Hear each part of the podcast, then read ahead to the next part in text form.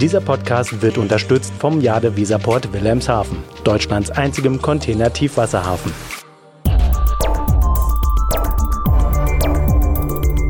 DVZ, der Podcast. Viele Transport- und Logistikunternehmen fürchten bei der Digitalisierung den Anschluss zu verlieren. Das ist ein zentrales Ergebnis einer aktuellen Studie von Continental.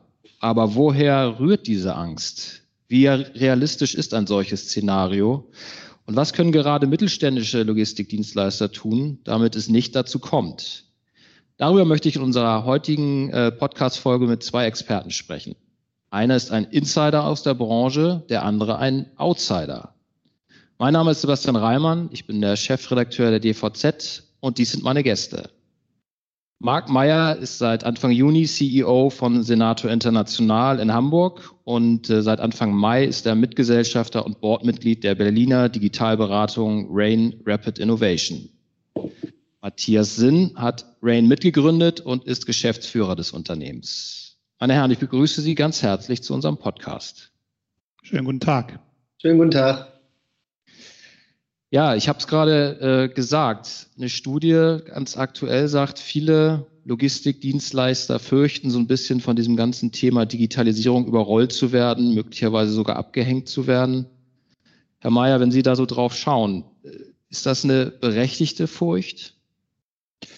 Ähm, ja, ich würde schon sagen, dass das nicht unberechtigt ist, insbesondere was den Mittelstand und auch den kleineren Mittelstand angeht. Ähm, und diese Furcht, ähm, die nährt sich natürlich tatsächlich aus der Berichterstattung über Digitalisierung, aber auch andere Themen wie Konsolidierung am Markt zum Beispiel und insbesondere die Verwerfung, die wir jetzt gerade erleben. Aber wenn wir beim Thema Digitalisierung bleiben, dann ist das Hauptthema da einfach, dass viele vor äh, der Schlange stehen wie das erschrockene Kaninchen und nicht vorankommen. Und äh, das war ja einer der Gründe auch für mein Engagement dann bei Rain, weil ich da sehe, dass, dass da auch ein Knoten durch, durchschnitten werden kann.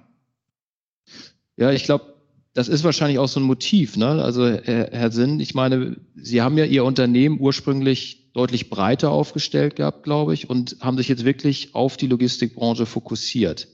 Ähm, haben Sie da einfach einen besonderen Bedarf dann auch gesehen?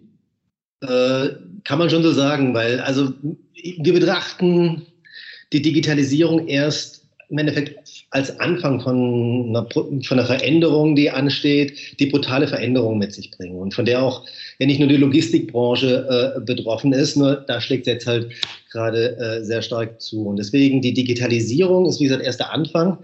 Die, die zentrale Herausforderung, vor der wir alle stehen, weil unsere Leben werden jetzt sich gerade verändern, ist im Endeffekt, wie innovationsfähig wird ein Unternehmen sein? Und es wird gute Mittelständler geben, die innovationsfähig sind genauso wie es Big Player gibt, die auch äh, eine Innovationskraft haben. Aber es geht um die Fähigkeit, Disruption hinzubekommen und nicht nur äh, weiterhin vorhandene Lösungen einfach nur zu verbessern, immer besser zu machen. Nein, auf neue mögliche, auf neue Möglichkeiten, die immer schneller zur Verfügung stehen, richtig zu reagieren und mich auch insbesondere richtig aufzustellen.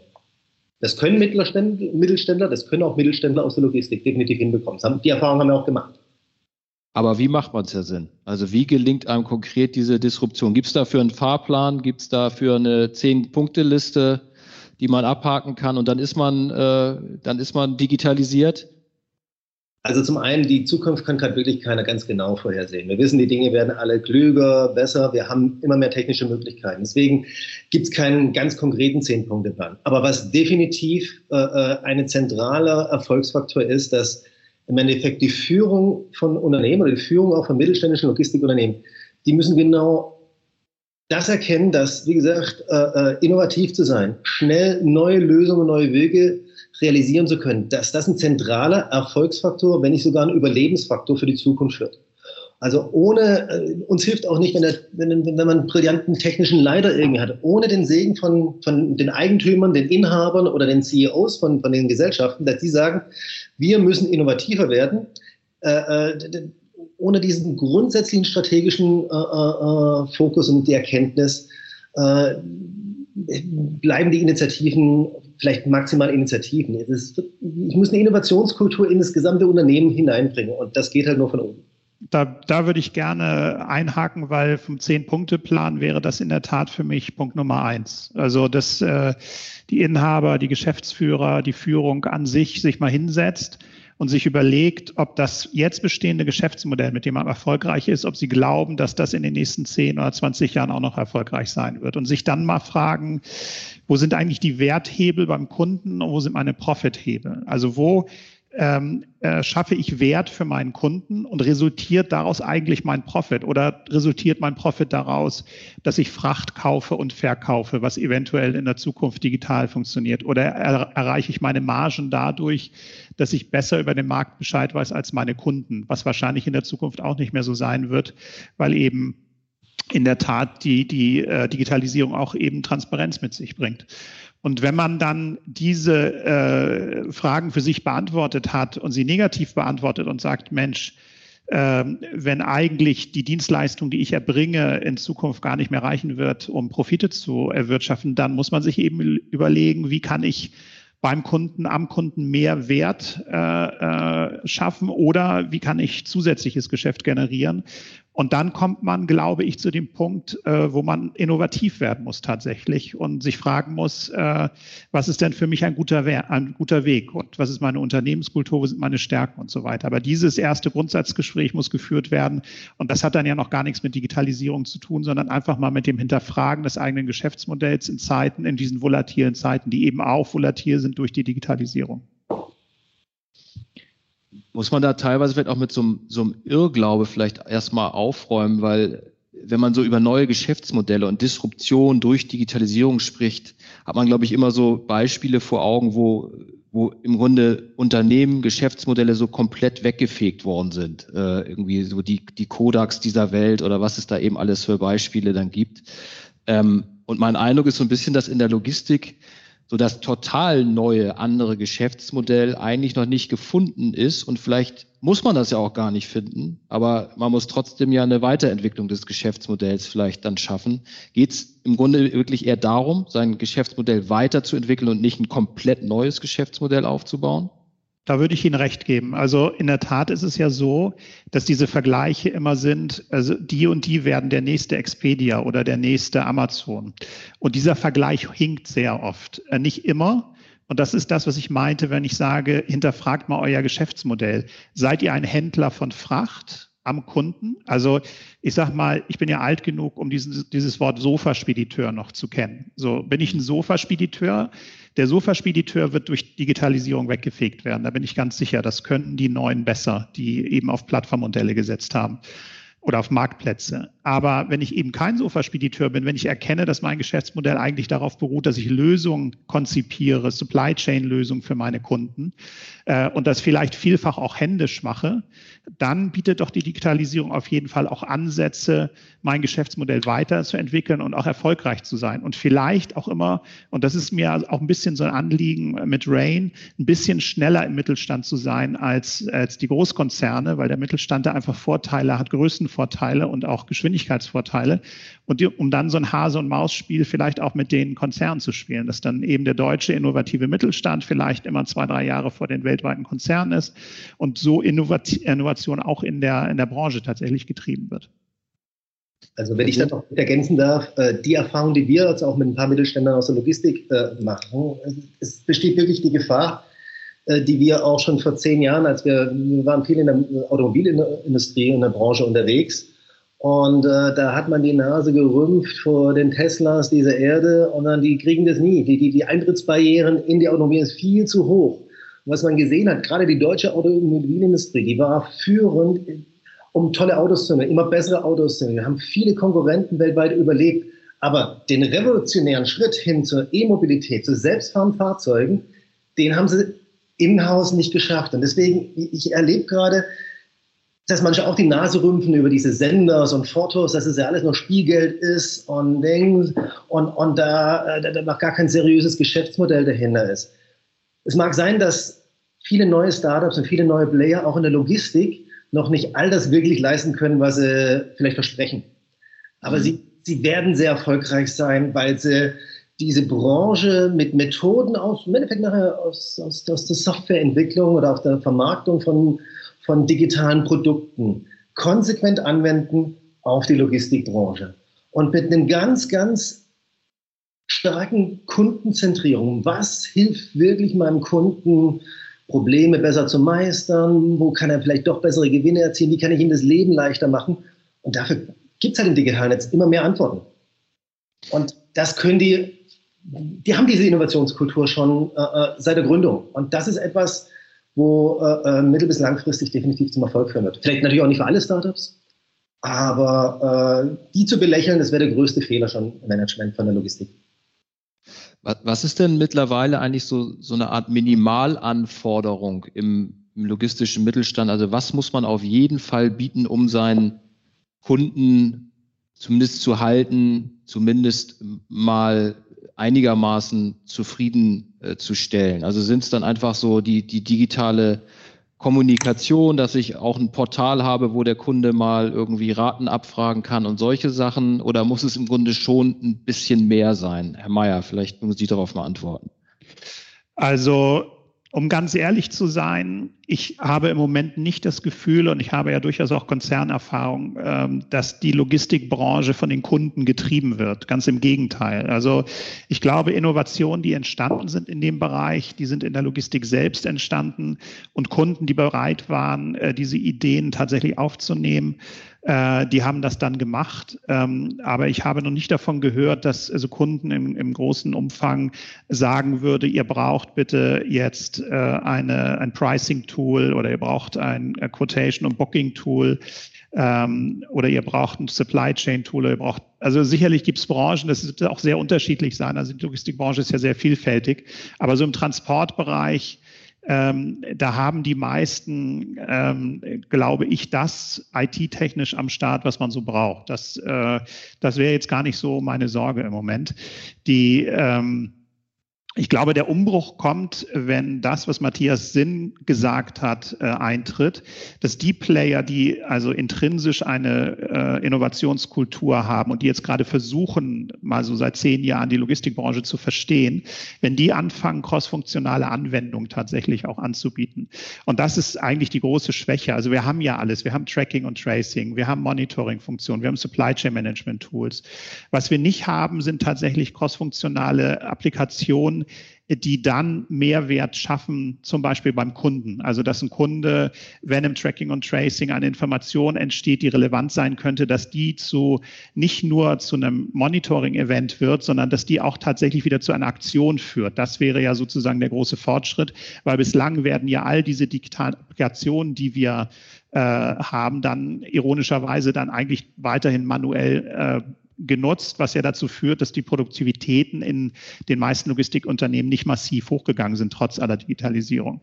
Aber wenn man sich überlegt, welche Möglichkeiten wir haben, wenn wir alles das zusammenschließen und das nicht nur immer auf den Kunden äh, äh tatsächlich reduziert, aber auch auf die äh, Carrier-Partner, also die Reedereien, die Airlines, äh, die Trucking-Companies, oder selbst bei den Mitarbeitern, wenn wir uns überlegen, wir haben jetzt ein Intranet, wir haben LinkedIn, äh, wir haben wir haben Mitarbeiterumfragen. Es gibt ja also wirklich ein breites Band an digitalen äh, Applikationen, die mittlerweile im Tagesgeschäft angewendet wird. Aber dass das crossfunktional gebündelt wird, das passiert noch nicht. Und deswegen ist, glaube ich, die Wertschöpfung auch noch nicht ganz so hoch. Aber ich gebe Herrn Sinn äh, recht. Ich würde absolut gar nicht äh, diese neuen Player unterschätzen. Da ist sehr, sehr viel Kapital dahinter. Die haben das Zeit, die Zeit, auch sich zu entwickeln. Und die haben das, was ich eben sagte, dass der Fokus weniger bei Marktplätzen liegt, sondern eher tatsächlich bei Supply Chain Lösungen. Das haben die mittlerweile auch erkannt und investieren dort ihr Geld.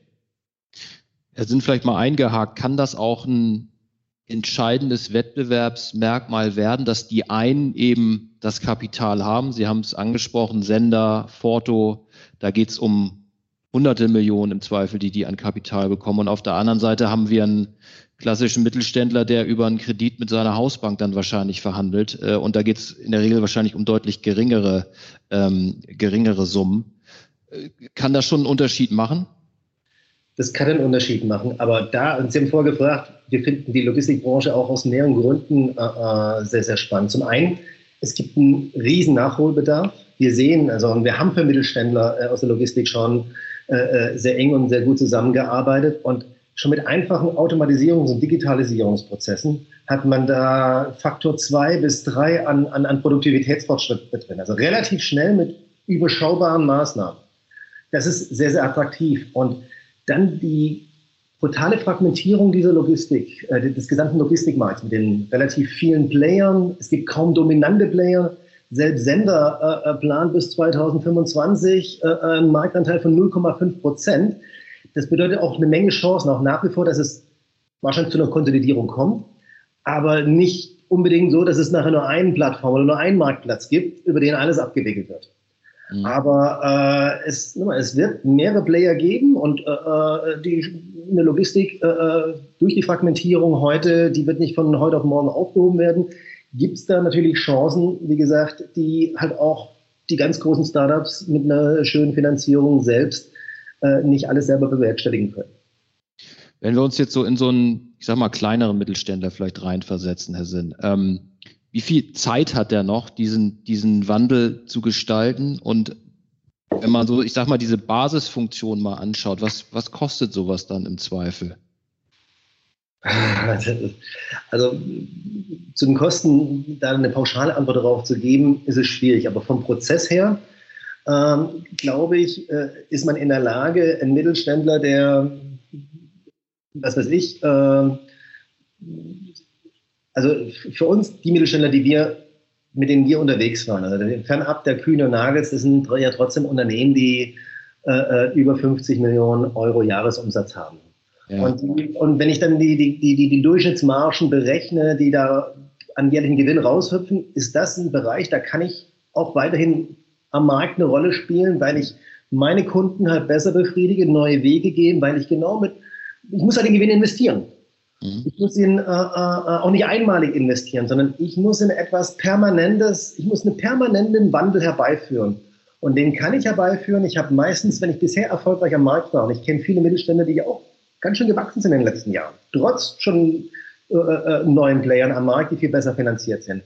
Das Know-how äh, kann man nutzen und, und, und die Fähigkeiten, die da drin liegen. Man darf halt nur nicht den Fehler machen und zu glauben, dass, wenn ich jetzt vielleicht meinem IT-Leiter noch einen Digital Innovation Officer zur Verfügung stelle, dass ich mit meiner, mit meiner Organisation, so wie sie jetzt ist, dann auch irgendwie äh, die Disruption hinbekomme. Ich, ich muss neue Wege gehen und ich muss da, deswegen glaube ich da vielleicht äh, in so einem Podcast nicht ganz objektiv, ich glaube, ich brauche auch Impulse von außen, weil nochmal, wir müssen revolutionsbereit sein und das schafft, ich kenne keine Firma, die die Revolution von innen her schafft. Selbst Apple, Nike, wie sie alle heißen, haben all diese neuen Geschäftsfelder oder die neuen Branchen und Märkte, die sie erobert haben, immer mit separaten Einheiten gemacht.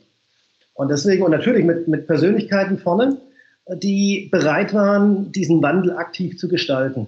Und das Schöne ist, und da sind wir sehr stolz auf, dass wir wirklich äh, auch in der Logistikbranche, auch in Mittelständlern, solche Persönlichkeiten finden, die aus ihrem Unternehmen dann drei, vier Top-Leute äh, herausziehen. Und ja, wir haben es erlebt, was da passieren kann, wenn man dann die zusammen verbindet mit unseren Technikern, User Experience, Designern etc. und die mal so ein halbes Jahr zusammen in einem Raum sehr eng zusammenarbeiten lässt, da, ja, da kann auch ein Mittelständler Innovation schaffen für die Branche, für seine Kunden, Angebote schaffen, die, wie gesagt, äh, einen Hebel haben, Faktor 2, Faktor 3, schon nach relativ kurzer Zeit.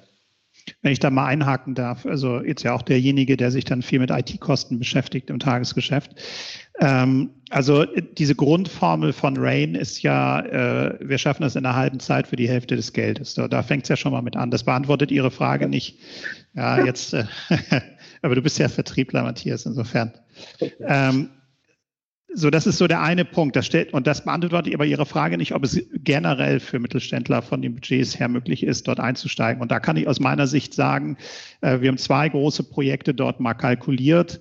Ähm, einmal ein großes Supply Chain Projekt wirklich global und äh, einmal ein Marktplatz. Äh, das ist beides handelbar für Mittelständler. Das ist nicht umsonst, das ist ja ganz klar. Ähm, aber wir reden da auch nicht über 50 Coder, die, die da drei Jahre dran sitzen, sondern wir reden ja über einen ersten Schritt, den man mal machen soll. So. Und dann stellt sich ja die Frage, wenn, wenn man durch diesen Prozess durchgegangen ist, das eigene Geschäftsmodell hinterfragen, seine eigenen Stärken und Schwächen zu erkennen, in die Stärken digital zu investieren, dann kommt man ja zu irgendeiner Lösung und sagt zum Beispiel, ich brauche unbedingt, äh, weil ich eigentlich Sofa-Spediteur bin und ich will das auch bleiben, ich brauche jetzt ein Quotation und Booking Tool, damit ich diesen Prozess äh, tatsächlich vereinfachen kann, dann führt das ja auch zu mehr Umsatz in der Regel und zu weniger Kosten. Und das heißt, die Investition amortisiert sich dann ja.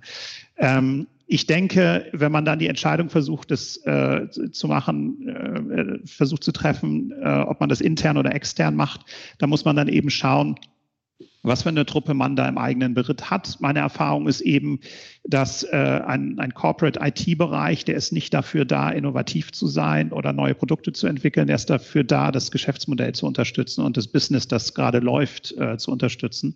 Und insofern fand ich eben diesen, diesen Ansatz zu schauen, ob man sich nicht externe Partner sucht, die dann ja auch schneller sind, die etwas günstiger sind, die auch keine Denkbarrieren haben, ob das nicht der richtigere Weg ist. Und äh, so hat sich ja dann auch mein Engagement ergeben. Aber ich will jeden, äh, gerade meiner Mittelstandskollegen, Kollegen und auch wenn sie kleiner sind, dann vielleicht als die Unternehmen, für die ich gearbeitet habe, kümmert euch um das Thema. Äh, es ist nicht so teuer, wie ihr, wie ihr denkt. Ihr müsst es nicht mit Rain machen. Es gibt schon durchaus auch noch andere. Ähm, aber kümmert euch jetzt drum, äh, weil äh, sonst wird es in der Tat so sein, dass das irgendwann nicht mehr machbar ist, äh, da wettbewerbsfähig zu sein. Ich würde gerne noch mal einen äh, Punkt aufgreifen, den Sie vorhin ähm, genannt haben, ähm, und zwar, dass der Sofaspediteur verschwindet.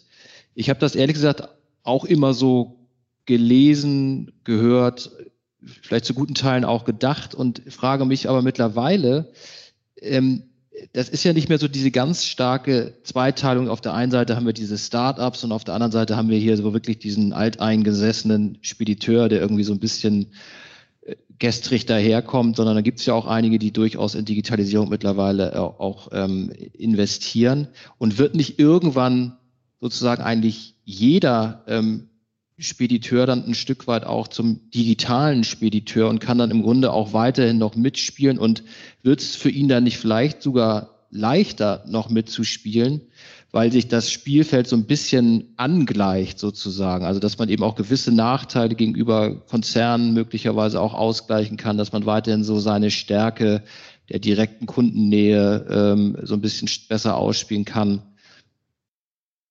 Ja, also da würde ich Ihnen absolut recht geben. Also für mich ist da die Formel, ähm, wenn du nicht richtig groß sein kannst und dadurch wettbewerbsfähig wirst, dann musst du halt richtig spezialisiert sein und etwas viel, viel besser können als die Großen. Ähm, und da gibt es verschiedene Ansätze. Äh, bei den kleineren, äh, die im Wettbewerb zum Konzern stehen, immer Kundennähe natürlich. Und dann muss Kundennähe natürlich auch wirklich definiert werden. Das kann jetzt nicht definiert werden über Wining und Dining, sondern das muss eben definiert werden über, ja, das ist ja in der Vergangenheit so gewesen und es ist ja auch gut, das ist ja ein Teil auch sicherlich von, von äh, Kundennähe. Aber ähm, wo es eben äh, spezifisch wird, ist spezielle Kenntnisse über die Branche des Kunden. Äh, nicht nur Softwarelösungen, sondern auch Hardwarelösungen. Also Investitionen zum Beispiel in Kapazität, Investitionen in äh, bestimmte Transportbehälter, Investitionen in vielleicht äh, Überwachungstechnik, äh, Lagertechnik und so weiter und so fort. Sehr, sehr spezifisch, aber zugeschnitten auf spezielle Branchen oder vielleicht sogar auf spezielle Kunden. Äh, und dann geht das. Also dann äh, kann man da sogar Wettbewerbsvorteile sich erarbeiten. Aber es wird diese Paarung sein, und das sehen wir bei den Großen ja auch. Es ist nicht nur Digitalisierung. Ich glaube nicht, wir, wir werden nicht enden mit nur Sofa-Spediteuren, die dann digitalisiert sind, sondern es wird immer eine Mischung sein aus, äh, die sind top digital aufgestellt, haben aber auch eine spezifische Kundenlösung, die eben auch Hardware mit äh, inkludiert sozusagen das Reverse-Modell zu Maersk. Ne? Also Maersk macht ja aus der, kommt ja aus der Hardware und will jetzt mehr in die Software rein. Und der mhm. Spediteur muss äh, von der äh, Software, wenn Sie so wollen, so ein bisschen mehr in die Hardware rein, um wirklich auch an dem Bereich äh, Werthebel zu arbeiten. Sonst äh, wird es nicht reichen, glaube ich. Von, von, vom Grundgedanken her muss man sich einfach vor Augen, auf, vor Augen halten. Die Digitalisierung ist erst der erste Schritt. Und im ersten Schritt bedeutet es hauptsächlich Effizienzsteigerung und mhm. neuen Möglichkeiten. Da, ich spreche von diesen neuen Möglichkeiten, den Innovationen. Alle kann man noch gar nicht vorhersehen, aber selbstfahrende LKWs und alles, das, wird Veränderungen herbeiführen, auch neue Services. Vielleicht vergleichbar. Am Anfang die Roboter in der Fließbandproduktion für der Automobilbranche. Hat man irgendwann mal Sorge gehabt, dass man bald gar keine Arbeiter mehr braucht. Nein, man braucht weiterhin viele Arbeiter. Und manche erfolgreiche Automobilunternehmen haben heute mehr Arbeiter als vor 30 Jahren, als die Robotik noch gar nicht so vorangeschnitten sein äh, war. So ähnlich wird es in der Logistik auch sein. Es wird Player geben, die natürlich nicht mehr gebraucht werden, weil Digitalisierung bedeutet, ich kann mit weniger Einsatz nachher viel mehr automatisiert machen. Also brauche ich weniger Player, sofern der Kuchen nicht jetzt exorbitant weiter wächst. Und dann aber kommen halt neue Services, neue Möglichkeiten, neue Chancen hinzu und die kann ein Mittelständler genauso heben wie ein Startup. Äh, und da hängt es davon ab, äh, äh, ja, wer kann seine Kunden besser bedienen, neue Kunden besser erreichen. Und das ist halt ein Spiel, das traue ich auch im deutschen Logistikmittelstand zu. Wenn wir vielleicht nochmal so zum Abschluss, wir waren jetzt bei der Unternehmensebene im Grunde, wenn wir nochmal so ein bisschen auf die Branche schauen, Herr Sinn, und Sie haben es ja auch mal so ein bisschen in, in Perspektive gesetzt, so was zu anderen, was in anderen Branchen auch passiert ist, Automobilindustrie etc. Wie, wie schätzen Sie so das Potenzial der, der Logistik in so einer ja, digitalisierteren Welt ein? Haben die im Grunde mehr Chancen, gewinnen sie im Grunde eher noch an, an, an Bedeutung, weil sie ja schon eine sehr starke, ja auch ein bisschen so eine Drehscheibenfunktion für den Warenfluss, für die Informationen etc. dann auch eben entsprechend spielen? Also sie ist jetzt schon ein sehr, sehr wichtiger volkswirtschaftlicher Faktor. Ich glaube, die Nummer drei in Deutschland und ein, ein Multimilliardenmarkt, der ist jetzt schon riesig. Die Chance, dass äh, Sendungen von A nach B äh, äh, noch schneller und noch häufiger versendet werden. Also ich komme jetzt mit Platitüten vielleicht, aber die ist sehr, sehr hoch. Und deswegen, äh, äh, das Geld, was in diese Branche hineinfließt, wird steigen. Mhm. Ob die Zahl der Player, die das nutzen und, und, und davon auch ein, ein, ein, ein, wirtschaftlich erfolgreiches Unternehmen draus machen, das kann, da, da wird sich sicher was ändern. Aber äh, ich glaube, weil man halt die Veränderungen, die Möglichkeiten im Detail gar nicht vorhersehen kann.